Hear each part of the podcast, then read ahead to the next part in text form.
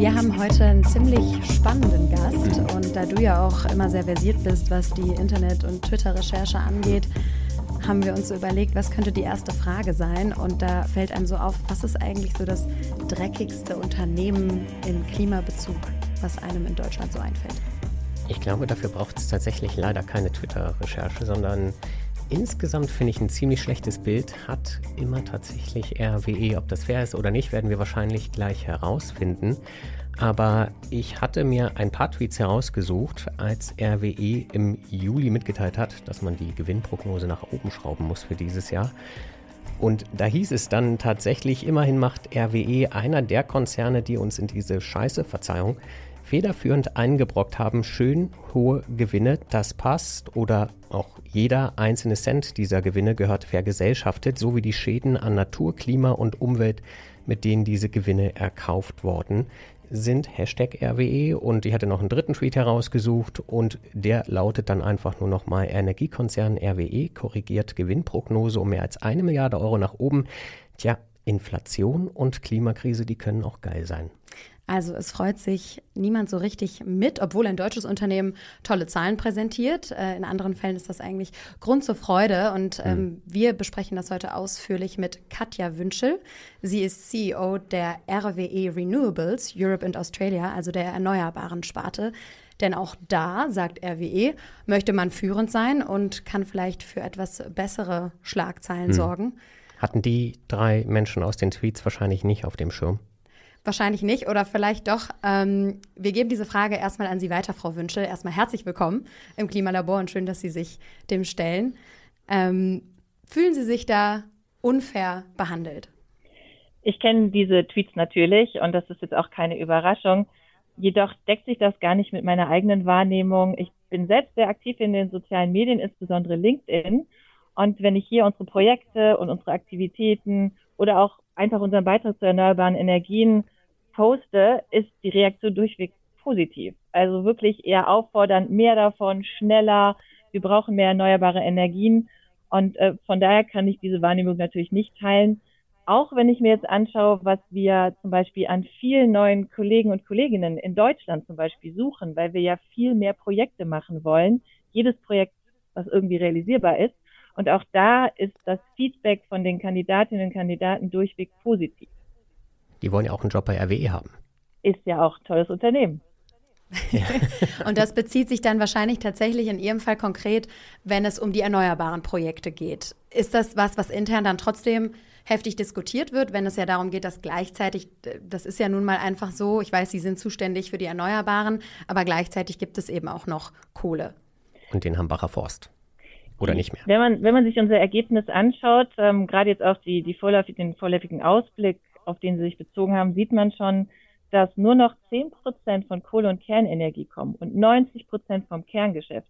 Das heißt, die reine Zahlenbasis bestätigt schon, wir sind in der kompletten Transformation von RWE zum grünen Konzern und investieren maßgeblich in grüne Technologien.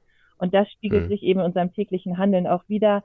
90 Prozent unserer Investitionen gehen in erneuerbare Projekte. Das heißt, unser tägliches Geschäft, unsere Diskussionen gehen wirklich, wo können wir neue Projekte machen, wo können wir mehr wachsen und ganz wichtig, wie geht das noch schneller? Wir brauchen einfach noch schneller mehr erneuerbare Projekte am Netz.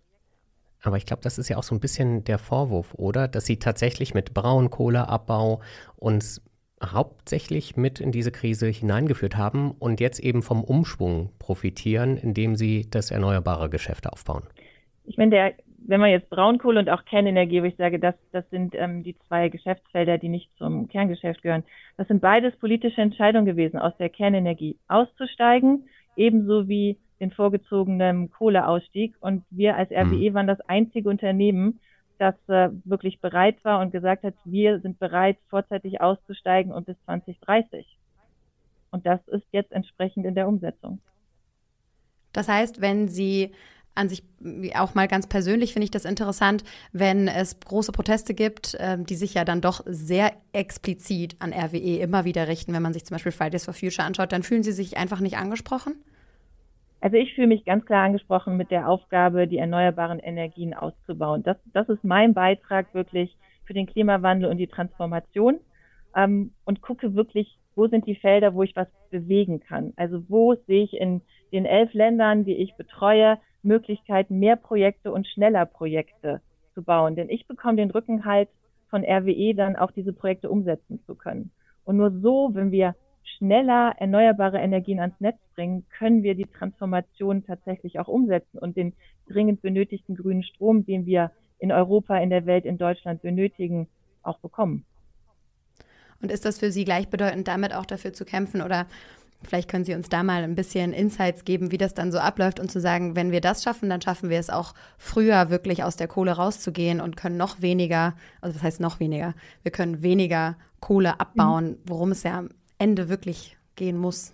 Genau, und die, ich glaube, die Diskussion ist so, wir müssen erstmal neue Energie anschalten, bevor wir vermeintlich alte Energie abschalten. Denn wir brauchen den Strom. Wir brauchen den Strom für die Existenz, nicht für die Industrie. Jeder braucht Strom in, in Deutschland, in Europa, in der Welt. Und der muss irgendwo herkommen. Und wenn wir ähm, Stromquellen abschalten wollen, müssen wir erstmal sicherstellen, wo sind die neuen, die das auffangen können. Und das sind die erneuerbaren Energien. Also das heißt, erst erneuerbaren Energien ausbauen. Und hier haben wir ja die bekannten Herausforderungen, wie lange es dauert, diese Projekte wirklich umzusetzen.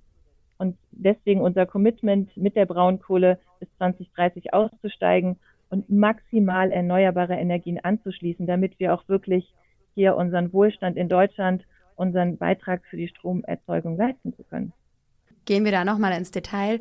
Können Sie sich vorstellen, wenn Sie jetzt sagen, wir wollen das beschleunigen, weiter rauszugehen, ist da noch was drin? Weil wir wissen ja auch, dass die Klimaziele mit diesem Kohleausstieg 2030 voraussichtlich nicht äh, zu erreichen sind, also die insgesamten Klimaziele. Können Sie sich vorstellen, dass da noch was zu machen ist, dass man das doch besser hinkriegt und dass RWE da noch einen Beitrag zu leisten kann? Nee, wir müssen gucken, wie wir noch mehr erneuerbare Energien ausbauen können, damit wir wirklich den Strombedarf decken können. Und das wiederum hängt daran, wie viele Projekte wir bekommen, wie viel Genehmigung, wie viele Flächen. Erst die Fläche, dann die Genehmigung und dann die Projekte. Und dann haben wir mehr grünen Strom im Netz.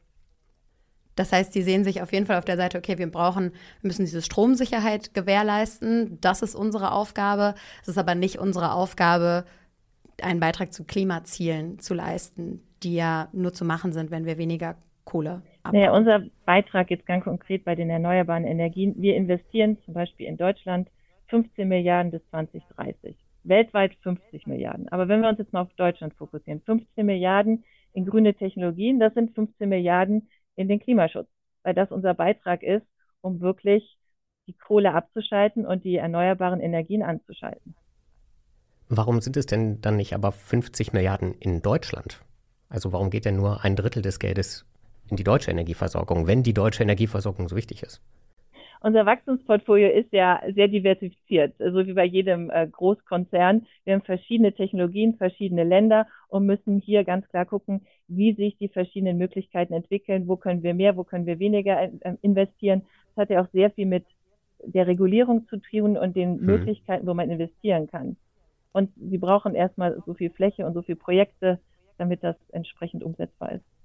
Und die Regulierung ist dann die Ursache dafür. Ich hatte mir die Zahlen rausgesucht. Ich glaube, das war Stand Juni 2023, dass es in Deutschland von RWE insgesamt nur eine Solarkapazität von 26 Megawatt gibt und in den USA aber schon von 3090, also ein Vielfaches.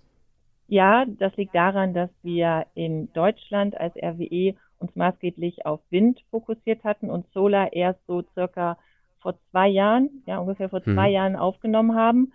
Und dafür sind wir schon sehr weit. Wir haben also, wie Sie jetzt recht gesagt haben, ein Projekt angeschlossen. Wir haben aber bereits vier weitere gerade in der Bauphase. Die werden also kurzfristig angeschlossen. Das heißt also, fünf hätten wir dann demnächst alles schon im Netz. Und wir haben vor allem ein sehr innovatives Projekt, was für uns von großem Interesse ist, ein sogenanntes Agri-Photovoltaik-Projekt. Das heißt, wir schauen uns auch gezielt an, auf rekultivierter Fläche, welche Form von Photovoltaik, also Freiflächenanlage in Kombination mit Landwirtschaft könnte es denn hm. geben, weil wir hier ein großes Potenzial sehen, wie wir diese Kombination von Solar und Landwirtschaft umsetzen können. Und dafür, ja. dass wir, wie gesagt, erst vor zwei Jahren damit angefangen haben, haben wir schon eine sehr volle Pipeline und das wird jetzt so konsequent weitergehen in Deutschland, weil Solar ist eins der großen Wachstumsfelder für unsere erneuerbaren Energien. Aber war es vor zwei Jahren noch nicht lukrativ genug oder warum hat man das vorher nicht gemacht? Wir hatten vor zwei Jahren, wir kommen von einem Fokus mit Onshore und haben dann uns die Karten neu gelegt und äh, wir schauen uns immer ähm, die Möglichkeiten in Europa an, welche Länder sind jetzt gerade in ihrem Wachstumspfad äh, möglich für uns neue Projekte entsprechend aufzubauen. Und das war vor zwei Jahren der Fall, dass wir uns beschlossen haben, dass wir Solar in Deutschland machen. Hm.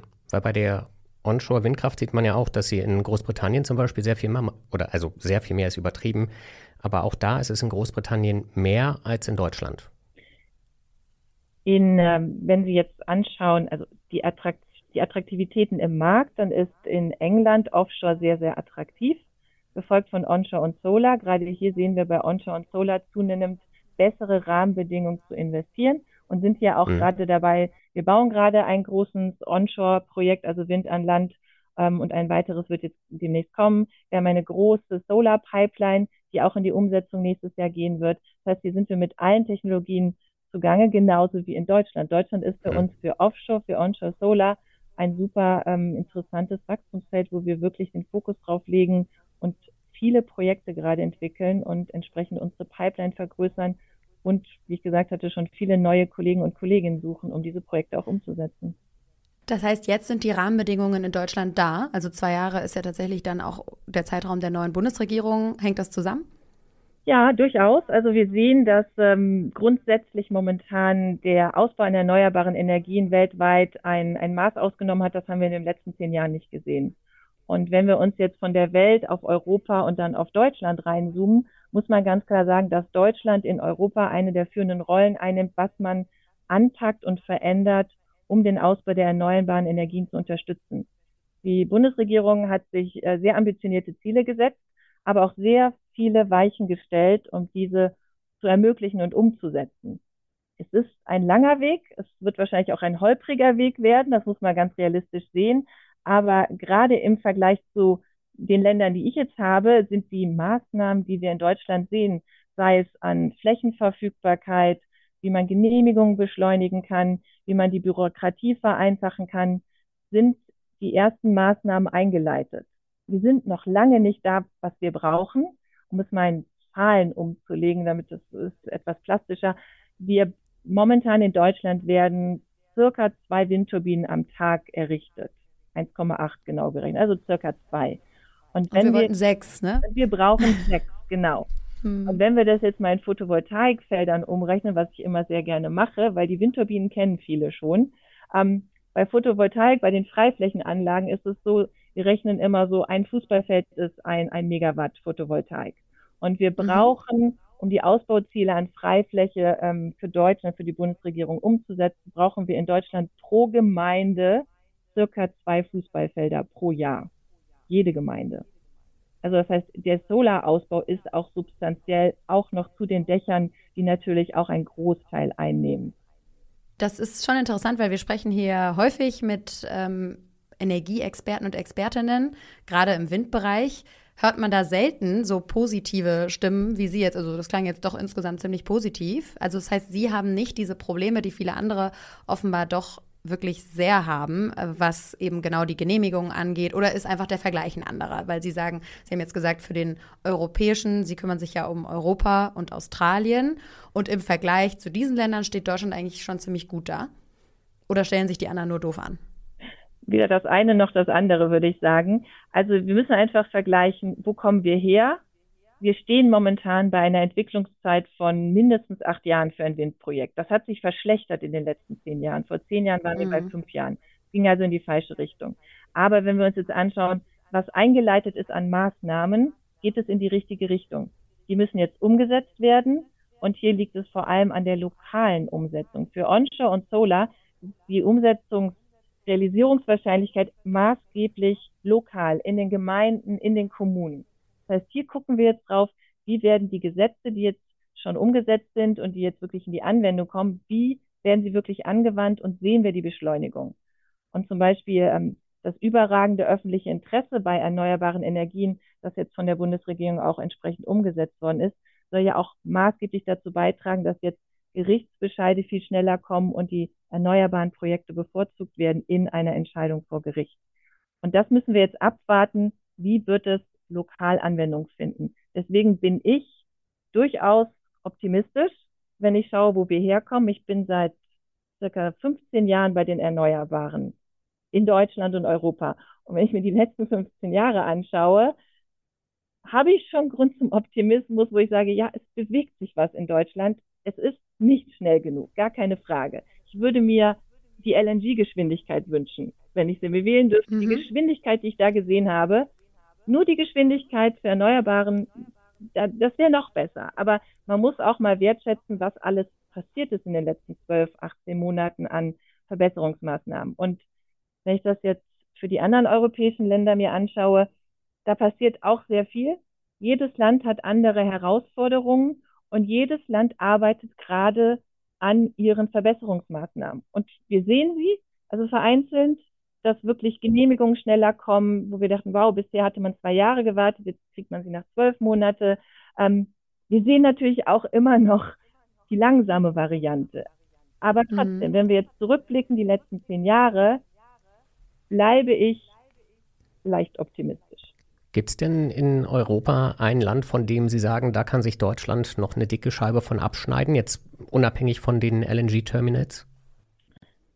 Ich würde sagen, grundsätzlich wäre es interessant, wenn alle europäischen Länder untereinander von sich eine Scheibe abschneiden und äh, hm. gucken, was ist Best Practice, äh, was läuft bei einem Land gut, was läuft bei einem Land äh, anders. Ähm, ich tue mich schwer damit, wirklich zu sagen, was kann ich von einem Land auf das andere Land übertragen, weil jedes Land sehr speziell anders ist. Ich würde sagen, es gibt eine, eine zunehmend größere Gruppe europäischer Länder, die wirklich jetzt sehr proaktiv ihre Hausaufgaben macht.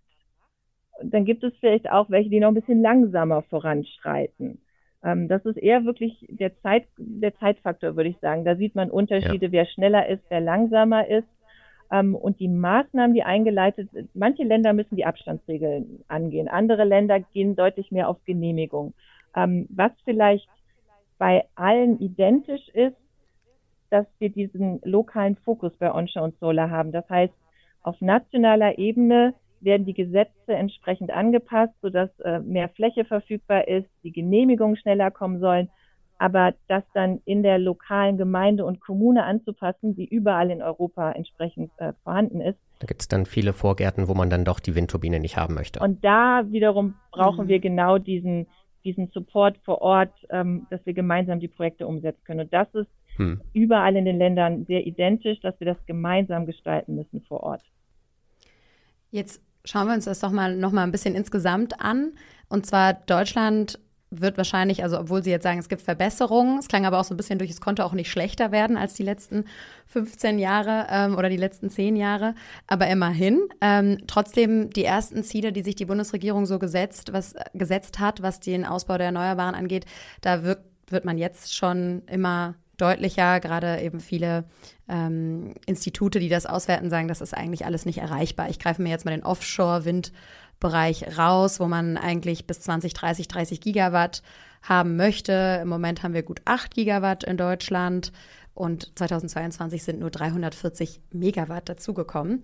Und da sagen jetzt äh, die meisten, die sich damit auskennen, das ist eigentlich schon nicht mehr zu schaffen. Würden Sie sagen, RWE schafft das aber, die selbstgesetzten Ziele? Also sehen Sie diese Probleme auch insgesamt oder sagen Sie bei uns, wir sind eigentlich on track, wir können unsere Geschwindigkeit halten? Wir können ja dann gleich nochmal darüber sprechen, woran das liegt, dass diese Ausbauziele voraussichtlich nicht erreicht werden. Aber vielleicht erstmal konkret für Sie, ist das, ist das bei Ihnen ähnlich? Müssen Sie Ihre äh, Ziele korrigieren? Äh unsere Ziele im Ausbau der Erneuerbaren für RWE sind natürlich Ziele, die wir erreichen werden. Die sind auch ambitioniert, aber wir überarbeiten sie jedes Jahr, schauen nach, was können wir noch eine Schippe drauflegen. Es ist wirklich äh, dieser Ansatz, wir wollen jedes Projekt machen, was realisierbar ist und gucken, was wir da weiter an Hausaufgaben intern machen. Aber wir sind da, glaube ich, ähm, deutlich realistischer in der Analyse auch, was ist Supply Chain, was sind Mitarbeiter, was sind Projekte, was sind Ausbauzeiten? Ähm, und so setzt sich unser Business Case ja dann zusammen und so sind unsere Ausbauziele entsprechend berechnet. Und ähm, hier ist wirklich, also zumindest für Onshore und Solar, für den Teil, den ich heute hier spreche, ähm, leichter Optimismus angesagt, dass ähm, wir ja sehen, wenn die Entwicklungszeit tatsächlich sich jetzt verkürzt, und in Europa, Deutschland war jetzt acht Jahre, Europa im Durchschnitt würde ich sechs bis sieben Jahre sagen. Und wir haben jetzt 2023. Wir haben also noch sieben Jahre bis zu unserem 2030 großen Meilenstein. Es ist machbar, dass wir da noch mal eine gute Schippe drauflegen. Das heißt aber, Sie würden sagen, Sie sind einfach realistischer und die Bundesregierung hat sich unrealistische Ziele gesetzt? Ich würde sagen, die Bundesregierung hat sehr ambitionierte Ziele, aber ich glaube auch, dass keiner letztes Jahr erwartet hätte, dass es die LNG-Geschwindigkeit in unserem Terminus geben wird. Also von daher glaube ich, haben wir vieles gesehen, was keiner erwartet hätte und ich bleibe leicht optimistisch. Ähm, und dann schauen wir mal in 2030, wo wir stehen. Wäre auf jeden Fall gut. Vielleicht können wir ja vorher schon, schon einmal nochmal einen kleinen Zwischenstand machen. Ich glaube, das wäre auch ganz, ganz interessant. Jetzt ist es, finde ich, ähm, von der Stimmung her auch spannend zu hören. Das schließt ein bisschen an das an, was wir ganz am Anfang gesprochen haben, dass äh, Sie als großes Unternehmen, RWE, was ja auch von sehr viel Kapital auch kommt, was es anders verdient hat, offenbar nicht so große Schwierigkeiten hat, äh, da jetzt voranzuschreiten, die gesetzten Ziele zu erreichen. Grundsätzlich bietet ja eigentlich diese Energiewende auch eine Chance, den Energiemarkt aufzubrechen.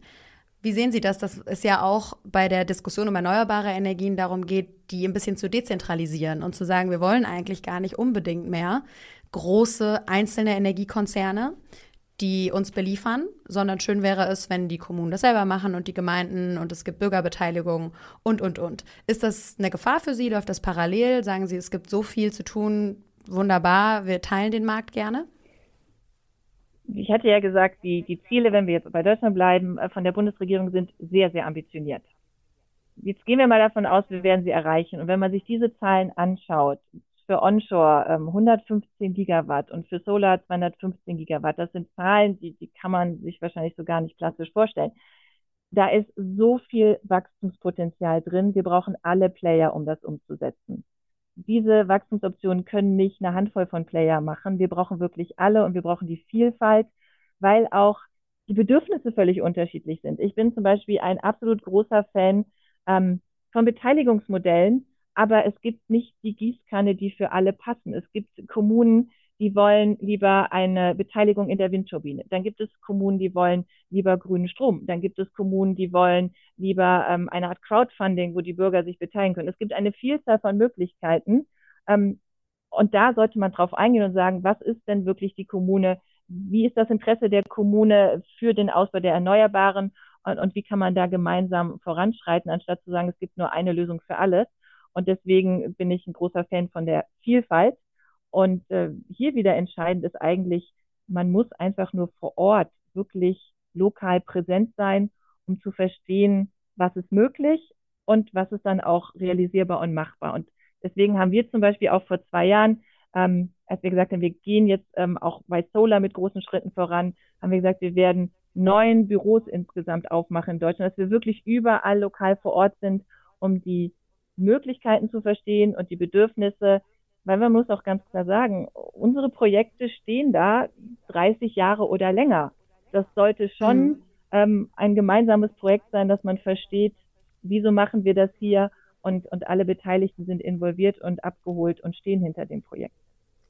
Nur um das nochmal besser zu verstehen, Sie haben neun Büros verteilt auf Deutschland eröffnet, um die Solarstrategie jeweils und onshore. regional anzupassen. Solar und Onshore in neun Büros. Wir sind überall vor Ort, in allen Bundesländern vertreten damit wir wirklich vor Ort auch mit den Landwirten, den Kommunen, den Bürgern sprechen können und verstehen, was, welches Projekt, es ist ja nicht immer Onshore die Lösung, es ist nicht immer Solar die Lösung, es kann auch ein Batterieprojekt sein und das muss man mhm. wirklich vor Ort gemeinsam besprechen.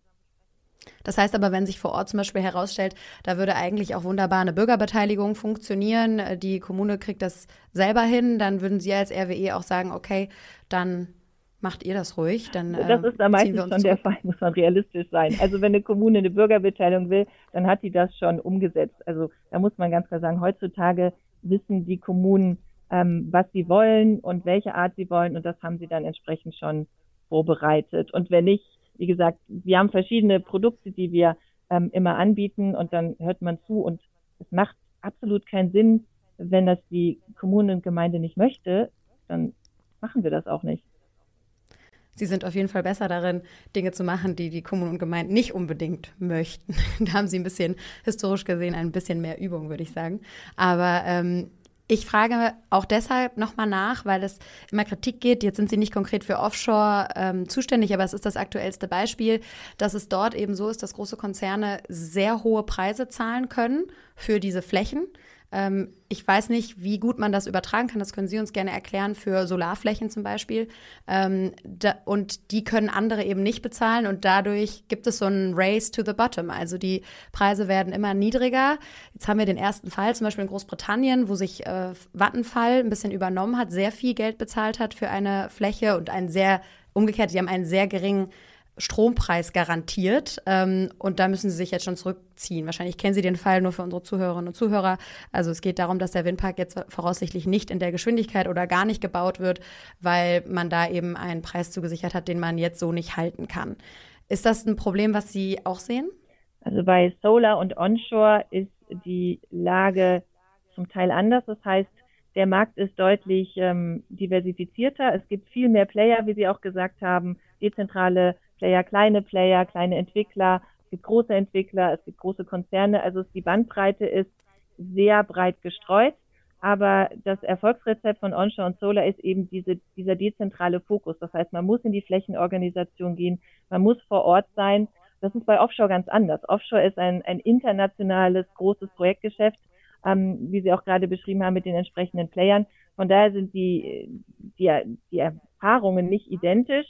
Was identisch ist momentan, was man überall sehen kann, ist, dass die, ähm, die Kosten der Turbinenhersteller einfach signifikant angestiegen sind und sich diese eben in den Projekten widerspiegeln müssen. Ähm, aber die Umsetzung der Projekte ist in Onshore und Solar eine ganz andere Landkarte ähm, als in Offshore. Korrigieren Sie mich, wenn ich falsch liege, aber ich glaube, gerade RWE ist auch davon betroffen, von den Problemen bei Siemens Energy. Das sind ja Onshore-Probleme und da haben Sie ja viele Windturbinen in Deutschland aufgebaut. Besorgt Sie die Entwicklung von Siemens Energy? Also wir haben in unserem Onshore-Portfolio tatsächlich natürlich Siemens äh, Turbinen, jedoch ähm, haben wir keine technischen Probleme zum jetzigen Zeitpunkt und wir haben mhm. maßgeblich mhm. die sogenannte 3X-Plattform verbaut. Okay. Ähm, und die 4X und 5 Plattform, die werden wir in Zukunft verbauen. Das ist ganz klar vorgesehen. Aber hier stehen wir im absolut engen äh, partnerschaftlichen Austausch mit Siemens, Gamesa und äh, wir werden die ersten Turbinen dann voraussichtlich nächstes Jahr verbauen. Ähm, und dann gehen wir davon aus, dass die technischen Herausforderungen gemeistert sind. Und das ist dann aber noch im Zeitplan oder im ursprünglich erdachten Zeitplan oder gibt es da schon Verzögerungen? Das ist in unserem Zeitplan vorgesehen, ja. Mhm.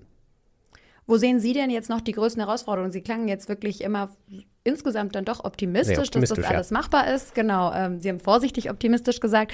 Ähm, wir nehmen diesen Optimismus gerne auf, aber trotzdem ist ja immer schön mitzudenken, wo, ist, wo sind denn die größten Probleme? Ich war jetzt zum Beispiel gerade in Indien, wo es Deutschland auch darum geht, äh, mit dem Wirtschaftsminister ähm, eine Solarproduktion zu fördern, die uns davon, dabei helfen könnte, weniger abhängig von China zum Beispiel zu sein.